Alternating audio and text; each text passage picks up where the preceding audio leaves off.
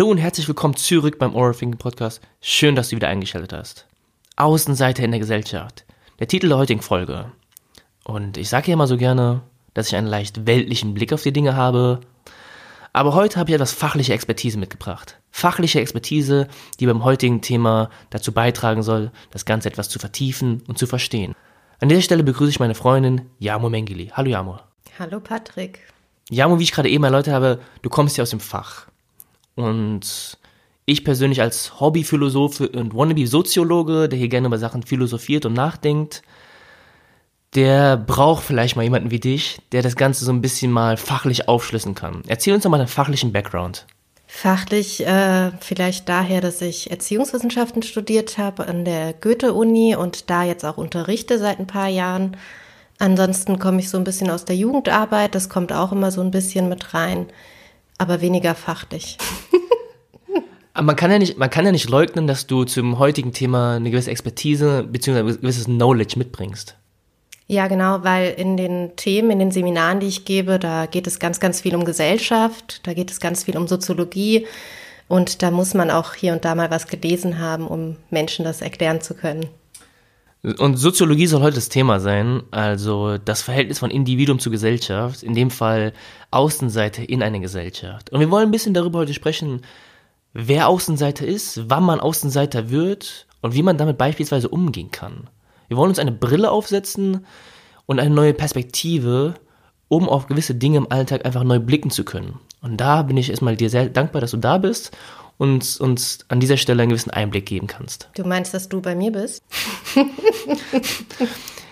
also ich hatte jetzt schon ein paar Gäste hier im Podcast und ja, es war eigentlich fast immer so, dass ich bei den Leuten zu Hause bin, da in mein berühmt-berüchtiges Podcast-Studio eigentlich nur eine Person reinfasst. Da wäre ich auch mal gern mit rein, aber ja, da sind wir bei mir. okay, kommen wir mal zum Thema. Außenseiter in eine Gesellschaft. Ja, mal erklär uns doch erstmal, wann ich Außenseiter in einer Gesellschaft werde.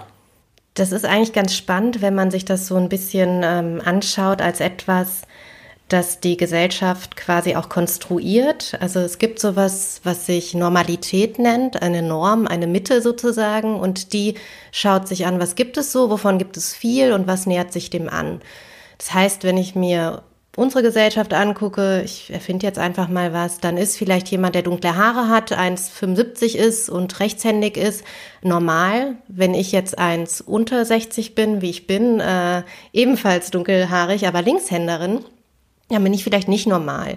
Und das heißt, ich weiche dann schon mal von der Norm ab. Aber Norm definiert sich ja nicht dadurch, dass es viele machen, oder? Nee, genau. Also jetzt kommen wir zum Machen so. Die Norm wäre jetzt eher etwas, was man auch erheben kann, aber wenn wir uns jetzt die Gesellschaft anschauen und Leute, die Regeln machen oder Regeln aufstellen, ähm, dann gibt es so regelverletzendes Verhalten. Also so nennt es Howard Becker, den, den wir die letzten Tage auch oft besprochen haben. Äh, der sagt halt, wenn man quasi eine Norm bricht oder eine Regel bricht, Norm im Sinne der Regel, dann ähm, wird man zu einem Außenseiter gemacht. Wir reden jetzt aber nicht immer nur von Regeln oder Normen auf gesetzlicher Ebene, das können auch moralische oder ethische Grundverständnisse haben. Genau, also er unterscheidet das so ein bisschen in formale und informelle Regeln. Also formale Regeln, sowas wie äh, Gesetze, die ähm, quasi unter Polizeigewalt ausgeführt werden und dann auch sanktioniert werden. Dann gibt es so informelle Regeln. Das kann sein, dass ich dir jetzt hier vorschreibe, wie du zu sitzen hast und du brichst die Regel und dann kann ich quasi aushandeln mit dir oder auch selber festlegen, welche Strafe du dafür bekommst. Und bin ich jetzt ein Außenseiter wenn ich gegen eine Regel breche oder wenn ich eine Norm verletze?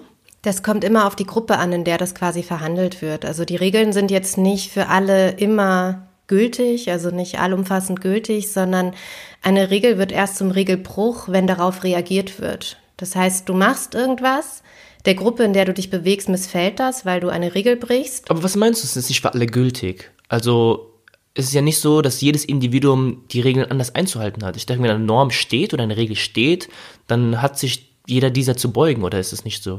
Ähm, ich würde sagen, je nachdem, in welchem sozialen Vollzug, also je nachdem, welcher Gruppe du dich aufhältst, wird quasi oder werden unterschiedliche Regeln vorgegeben. Also wir machen das ja nicht mehr so wie Kant, also der kategorische Imperativ, mhm. der uns quasi vorgibt, was richtig und falsch ist und dann auch davon ausgeht, dass jeder so handelt, sondern in einer sozialen Gruppe gibt es veränderbare Regeln oder anpassbare. Ich würde sagen, wenn du jetzt mit deinen Jungs unterwegs bist, habt ihr einen anderen Konsens, als wenn du mit meinen Gruppen unterwegs bist oder so. Also da herrschen auch andere Umgangsformen, Regeln und Regelbrüche. Okay, verstehe. Okay, nochmal explizit dann zur Frage. Also werde ich zum Außenseiter gemacht und ich werde nicht Außenseiter durch den Regelbruch. Das ist so ein bisschen äh, eine Frage der Perspektive. Also wenn ich mir jetzt die Brille anziehe und sage, na ja, ähm, Außenseiter wird man gemacht oder ich ähm, schaue mir den Prozess an, wie es dazu kommt, die Herstellung sozusagen, dann passiert irgendwas in einem Kreis, jemand verletzt eine Regel, die anderen reagieren da drauf und sagen, das war falsch, du bist jetzt der Außenseiter. Dann ist die Frage, wie gehst du damit um? Also stellst du diejenigen in Frage, die dich gerichtet haben und dich zum Außenseiter gemacht haben? Oder ähm, suchst du dir eine andere Gruppe beispielsweise?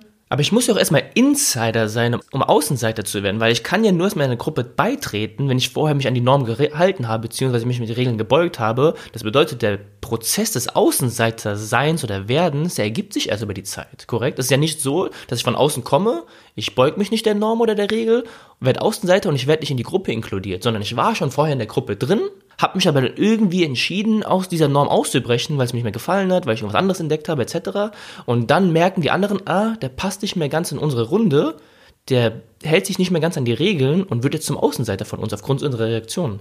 Ich weiß nicht, ob man das in dem Kausalzusammenhang betrachten kann. Ich würde es eher so sehen, man ist in einer Gruppe und wächst mit der Gruppe und handelt Dinge aus. Und irgendwann sieht man, aha, der Lebensvollzug passt nicht mehr zu mir.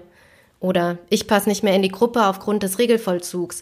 Die Frage ist ja auch, ob jeder auf dich in dieser Gruppe gleich reagiert, wenn du die Regel brichst. Also es kann ja auch sein, du brichst eine Regel, irgendjemand mag dich lieber als der Rest und sieht darüber hinweg. Also es gibt auch einen Umgang mit Regeln oder Regelbrüchen, der so ein bisschen Individualität mit sich bringt und eigene ja, Affekte auch oder vielleicht auch ähm, Affinitäten, wie, wie gut finde ich jemanden, wie sehr kann ich mit diesem Regelbruch mitgehen oder wie schlimm finde ich den persönlich auch. Es gibt ja auch einfach Regelbrüche, die sind nicht ganz so problematisch. Also wenn jetzt in unserer Gruppe die Regel herrscht, alle ziehen immer weiß an und du hast heute mal schwarz an, dann ist die Frage so, wie, wie schlimm wird damit umgegangen. Also es gibt schon eine Abstufung von Regelbrüchen, die ein Außenseiter, oder ist die Frage an der Stelle, gibt es Abstufung eines Außenseiters?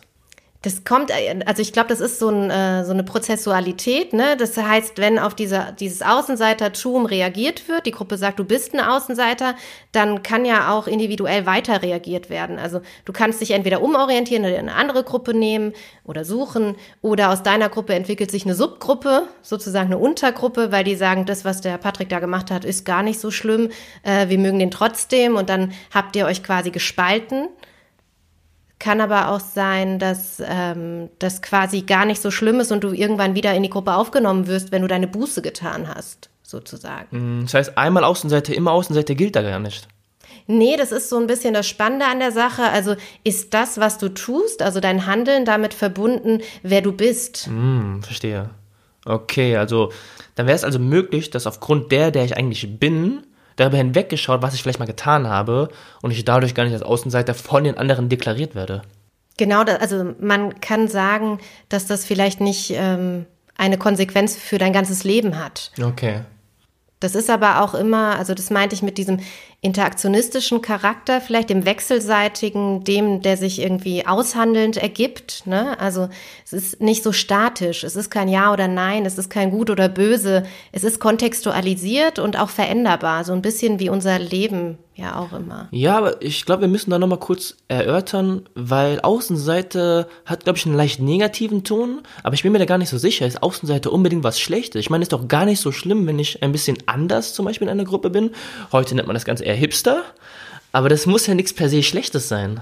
Ich glaube, also quasi, wenn wir so ein bisschen ausholen und zurückgehen in die 60er oder so, in, der, ähm, die, in denen die ersten Bücher dazu geschrieben wurde, dann hat man so ein bisschen überlegt, welche Funktion hat so ein Außenseiter in der Gesellschaft? Naja, das sind so Rollenzuweisungen für Menschen, die man vielleicht nicht unbedingt drinne haben möchte. Also weiß ich nicht, wenn man mal so klassisch davon ausgeht, all jene, die, die der Gesellschaft nicht unbedingt Nutzen bringen, die sie nicht stabilisieren, die hat man dann irgendwie über ihr Verhalten, über bestimmte Merkmale oder so zu anderen gemacht, zu Außenseitern oder Abweichlern.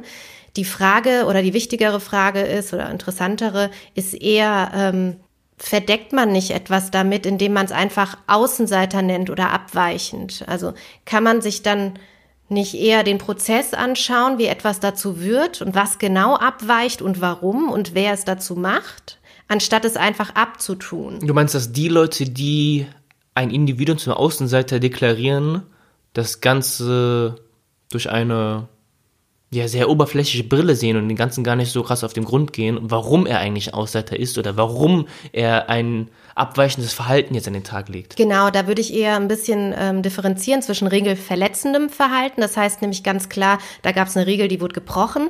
Wenn ich von abweichendem Verhalten spreche und jemanden dadurch oder darüber zu einem Außenseiter mache, dann ähm, habe ich quasi einfach nur eine Abweichung festgestellt. Das ist nicht so, wie alle anderen es machen würden. Und das Wichtige daran ist ja jetzt der Kontext. Ne? Abweichung ist ja nicht gleich, gleich Außenseiter. Genau. Und so wie du meintest, nicht gleich schlecht. Also es gibt ja Leute, die unbedingt zwei unterschiedliche Schlappen tragen wollen oder die Haare in einer bestimmten Farbe.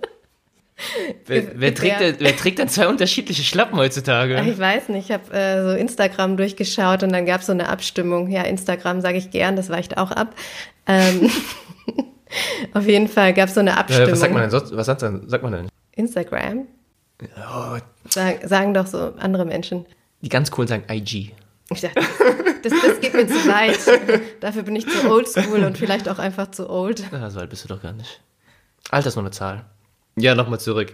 Ja, ich persönlich finde dieses abweichende Verhalten eigentlich ja gar nicht mal so verkehrt. Und wie du gerade gesagt hast, es gibt abweichendes Verhalten und Regelbruch aber es gibt auch noch Außenseiter sein oder zum Außenseiter gemacht werden. Äh, vielleicht da das Stichwort gemacht werden. Also man hat ja auch für Menschen oder Gruppen von Menschen oft ähm, so ein Etikett. Ne? Und da gibt es quasi, wenn man sich das mal ein bisschen verbildlichen möchte und so wie Becker das auch macht, der schaut sich an, ähm, wie wird ein Marihuana-Konsument quasi in der Gesellschaft aufgenommen, wie wird mit dem umgegangen.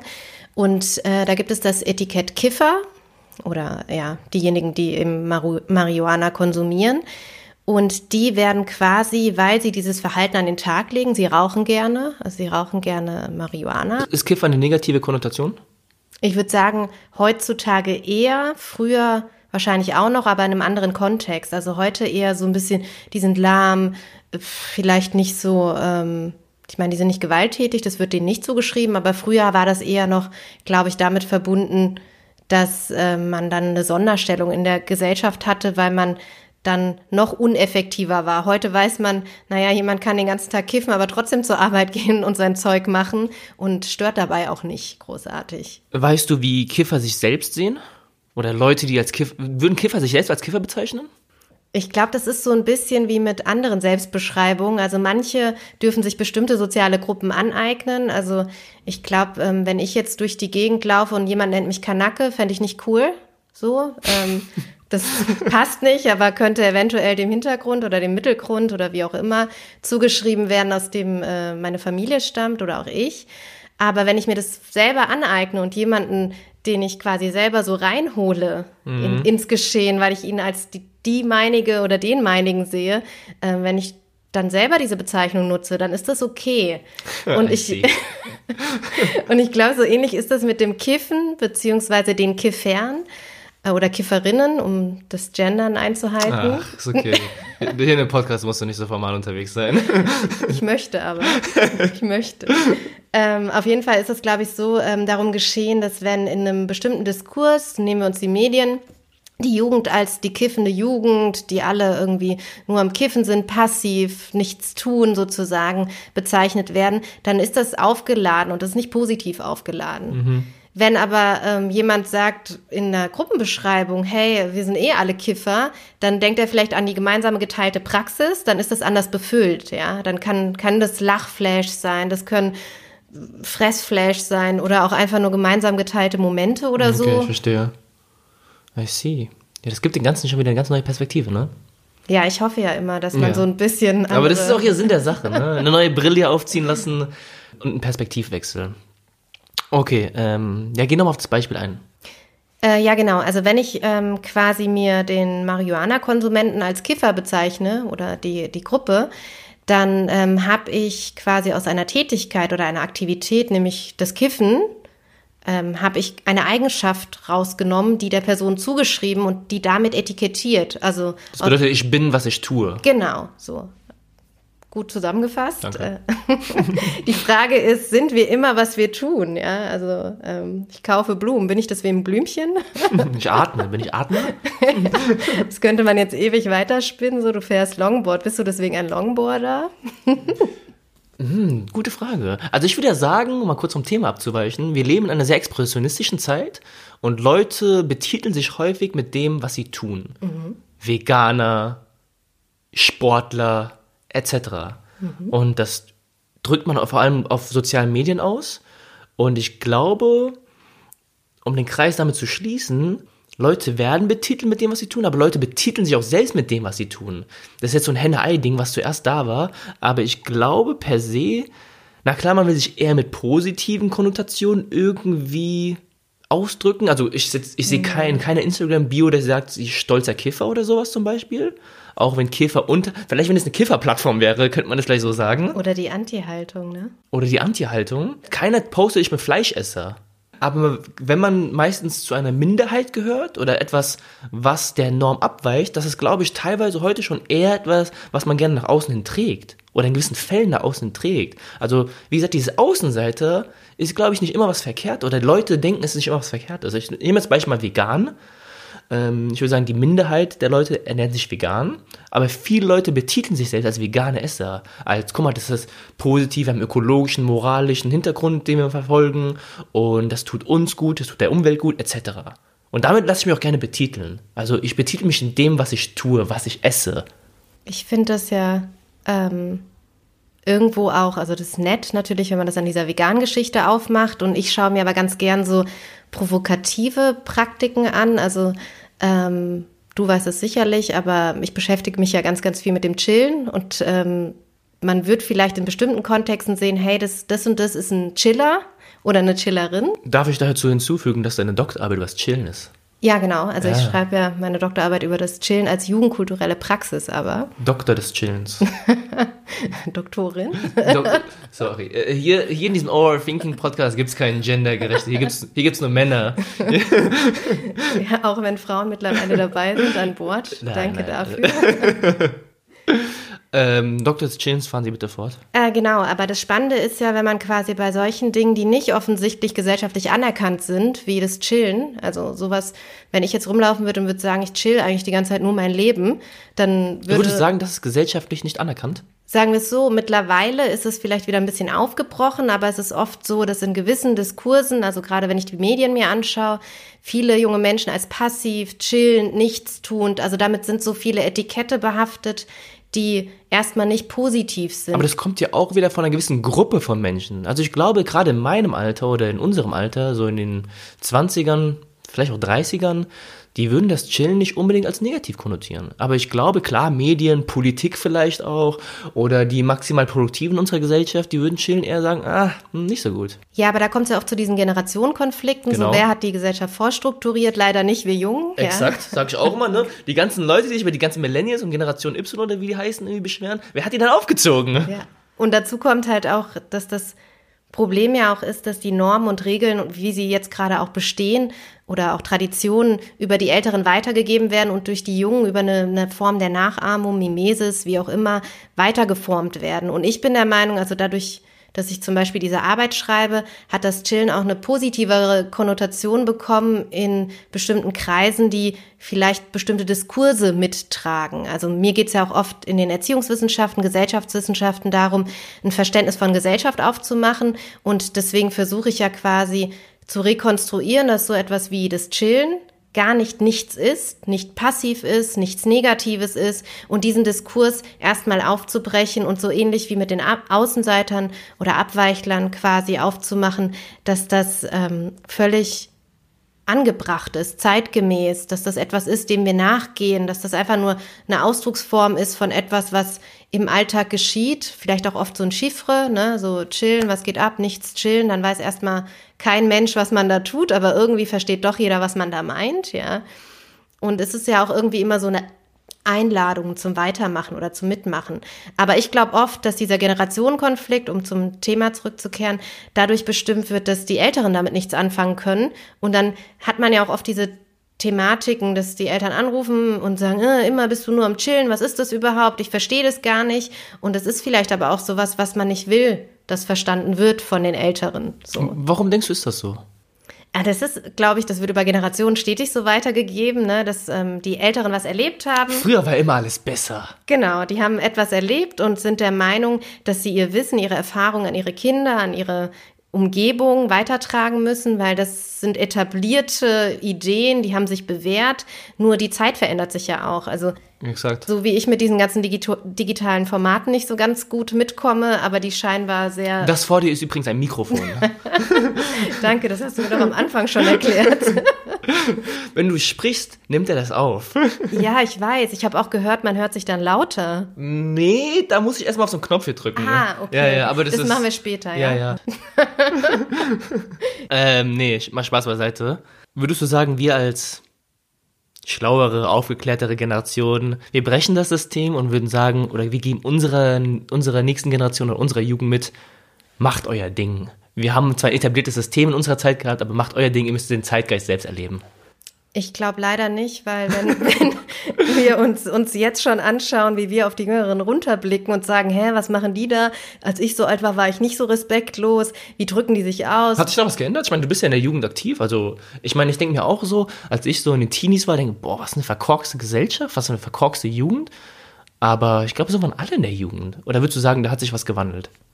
Also wir sind noch schlimmer geworden in der Jugend. Also ich höre nämlich sehr oft, gerade von der älteren Fraktion, oh, die Teenies, die Jungs, die sind viel frecher. Wir waren nicht so frech. Wie kann man sich so benehmen? Ich glaube, um meine Perspektive da reinzubringen, ich könnte jetzt nicht sagen viel besser oder schlechter, aber ich glaube, die haben einfach andere Ausdrucksformen, bei denen ich zum Beispiel nicht immer mitkomme. Das ist sehr unterschiedlich und durch diese ganzen digitalen Medien hat sich das alles so fluide entwickelt auf Ebenen oder auch das Online, Offline kann man so gar nicht mehr trennen, weil das ja so Bestandteil des Alltags ist. Und auch die Sprache, die hat sich so angepasst auf ganz, ganz viele Formate, die es früher einfach so nicht gab. Aber so wird es wahrscheinlich denjenigen, die auf die frühere Jugend schauen, also den jungen Menschen, die auf die jungen Menschen schauen, früher auch gehen. Also die würden auch sagen, was machen die denn da? Ich verstehe das nicht. Und ich glaube, das ist einfach wie so ein Trendsetting sozusagen. Und Schlimmer, besser, weiß ich nicht. Ich würde mir eher die Ausdrucksform anschauen. Also wie machen die das, was sie machen? Ja, dieser Generationskonflikt, das ist auch wahrscheinlich so ein Ding, da könnte man sich Stunden darüber philosophieren. Am Ende des Tages läuft sowieso immer darauf hinaus, früher war alles besser. ich würde sagen, wir machen alles besser. Natürlich. Okay, also ich, ich sehe mich übrigens als Systembrecher, mhm. dass ich mich in dieser Position sehe, mh, die Jüngeren macht mal euer Ding. Mir gefällt das vielleicht nicht, aber ich war auch ein Volltrottel. Ihr müsst auch mal Volltrottel sein oder frech oder was auch immer. Und danach werdet ihr cool.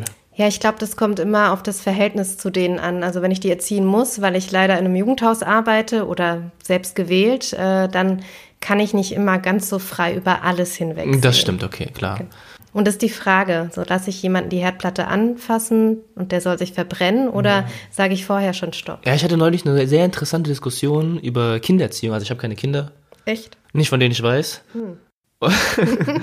und hatten wir das Thema, aber ich will das gar nicht so krass hier aufbrechen, ne? aber mit seinen Kindern, ob man Blindflug oder Helikopter macht. Mhm. Also tut man seine Kinder 24-7 bewachen und sie sozusagen in einem gewissen System halten, von dem wir meinen, es ist etabliert, es ist gut. Und ich möchte mein Kind so erziehen, dass es so aufwächst, wie ich möchte? Oder lasse ich mein Kind so ein bisschen sein? Einfach Freigeist, es fällt ein paar Mal auf die Schnauze, es fällt mal die Herdplatte an. Es macht seine Erfahrungen, sowohl positive als auch negative. Aber ja, das wäre jetzt ein bisschen zu viel für diesen Podcast. Wäre vielleicht eine andere Folge. Ja. Aber, aber wir gehen nochmal zurück auf das Außenseiter-Dasein.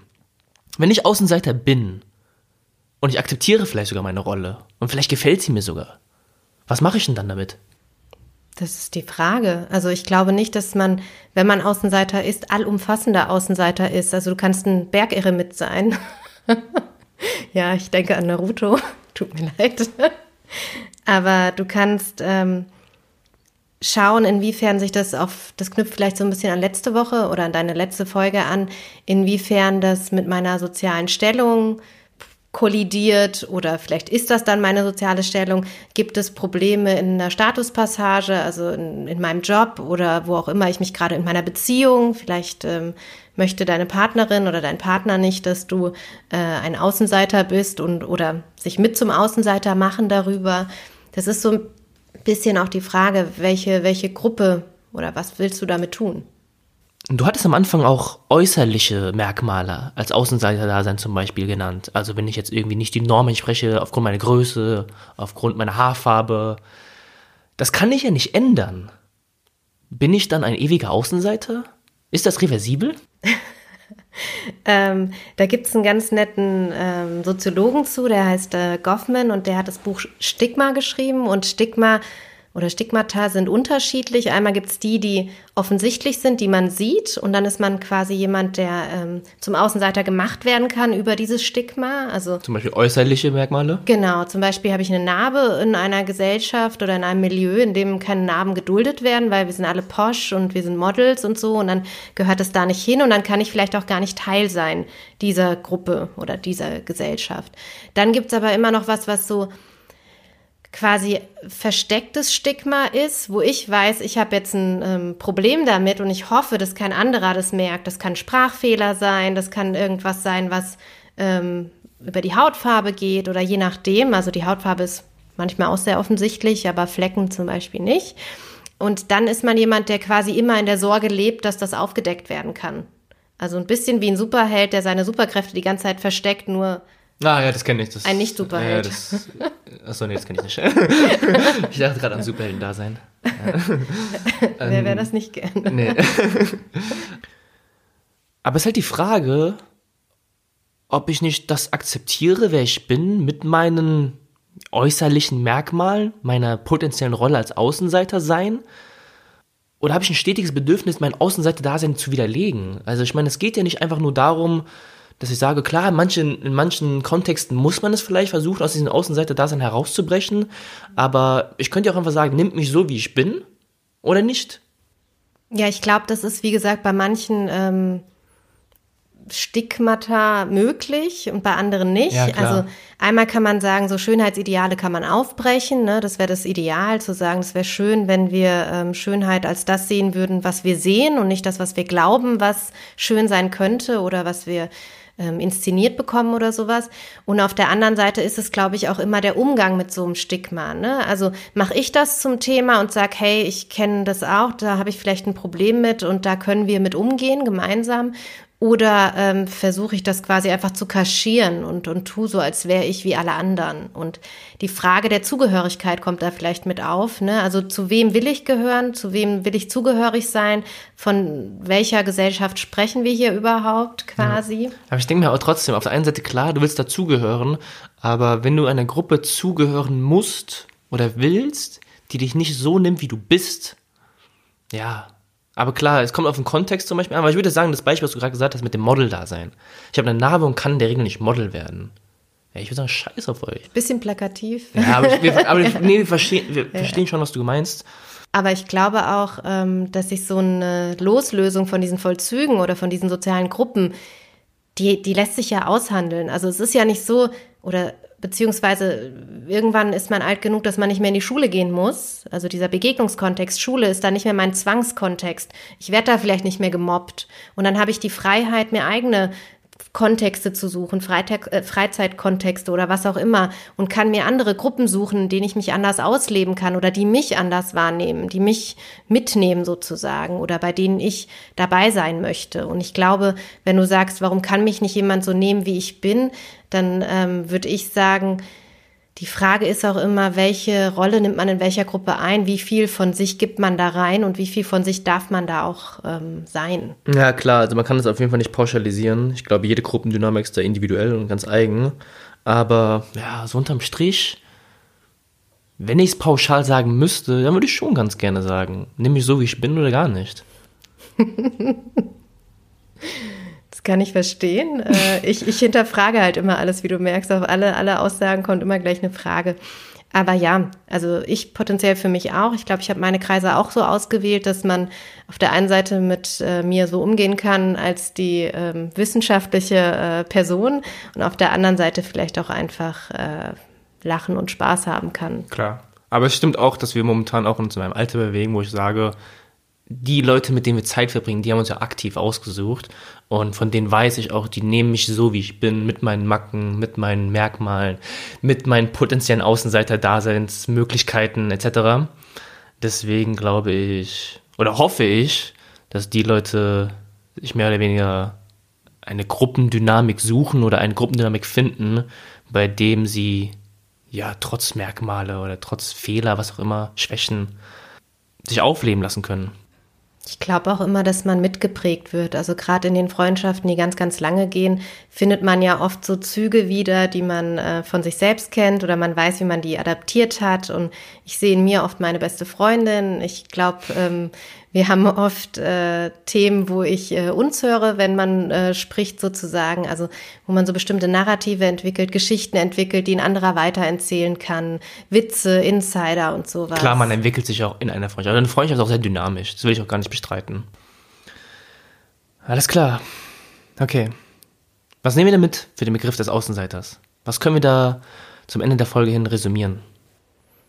Ich glaube, ähm, wichtig wäre zu sehen, dass es da kein richtig und kein falsch gibt, kein endlich und unendlich, kein statisch oder flexibel. Also es ist nicht festgelegt, sondern dass man sich so Prozesse einfach auch anschaut und den Kontext mitdenkt. Also es ist nicht so einfach. Es ist nicht so einfach zu sagen, du bist ein Außenseiter und du nicht, sondern dahinter steckt so, so viel mehr und ich glaube, diese Perspektive oder diese Brille, ähm, die man aufsetzen kann, hilft einem, gelegentlich davon abzulassen, so stark zu deuten, zu werten und sich mal zu fragen, warum habe ich den oder diejenige gerade zum Außenseiter gemacht? Also was hat mir das gebracht? Wofür? Oder warum wurde jetzt jemand äh, in, in einer Gesellschaft so sehr sanktioniert, dass er so an den Pranger gestellt wird oder sie? Ich glaube, das sind eher Fragen, mit denen man sich beschäftigen sollte, als sich auf so Begriffen auszuruhen. Es ist auch einfach einfacher zu sagen, du bist ein Außenseiter, als darüber nachzudenken. Auf jeden Fall. Denn es würde ja vielleicht dazu führen, dass ich an meinem Weltbild irgendwie zweifeln müsste. Und ich an meinen Taten irgendwie zweifeln müsste, dass ich vielleicht einen Fehler begangen habe.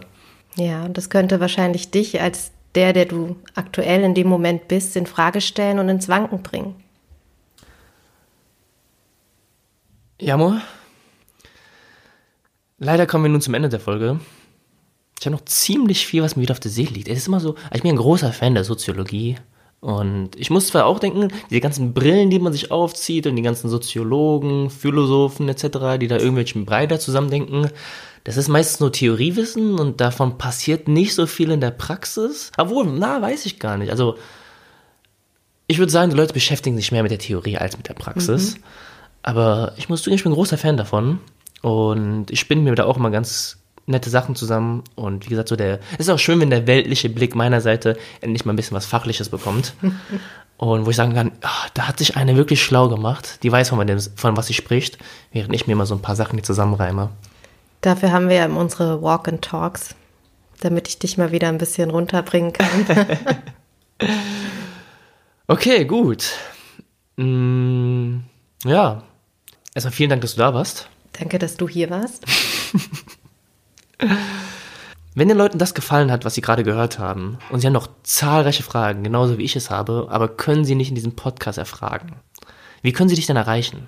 Äh, am besten per E-Mail ist äh, bei meinem Namen nicht so ganz einfach, weil der anders gesprochen wird als geschrieben. Ja, alles gut. Ich kann den ja ganz, also ich kann eine E-Mail-Adresse ganz problemlos in die Shownotes packen, wenn du das möchtest. Das wäre wunderbar. Okay. Ähm, also für die Leute, die noch genauso viele Fragen haben wie ich und die nicht in diesem Podcast irgendwie aufgeschlüsselt worden sind und mich nicht fragen wollen, sondern die fachliche Seite heute erfragen möchten, gerne eine E-Mail an Frau Jamo Mengeli, an den Doktor des Chillens. Und ja, dann würde ich sagen, dann war es das auch schon. Hat wirklich Spaß gemacht. Also ich kann mich nochmal bedanken. Schön, dass ich hier sein durfte diesmal. ja, danke für die ganzen Zwischenlacher, die Zeit und äh, euch allen für eure Ohren. Ich danke dir. Wir danken dir. okay, dann würde ich sagen, verabschieden wir uns. Ich hoffe, die Folge hat euch gefallen. Wenn euch das Ganze gefallen hat, könnt ihr das Ganze abonnieren. Spotify, iTunes. Gerne auch einen Kommentar hinterlassen. Per Mail, per iTunes-Kommentare, Website, was auch immer. Instagram. Sämtliche Kontaktinformationen werden wie immer in die Shownotes gepackt, das müsst ihr euch nicht merken. Und ja. Ich hast, darf nichts mehr sagen. ich wollte wollt auch gerade noch fragen, hast du noch etwas? Nee, ich wollte mich nur bedanken und verabschieden. Alles klar.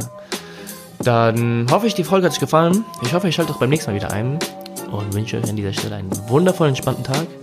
Bleibt gesund und viel Spaß beim Gedankensortieren.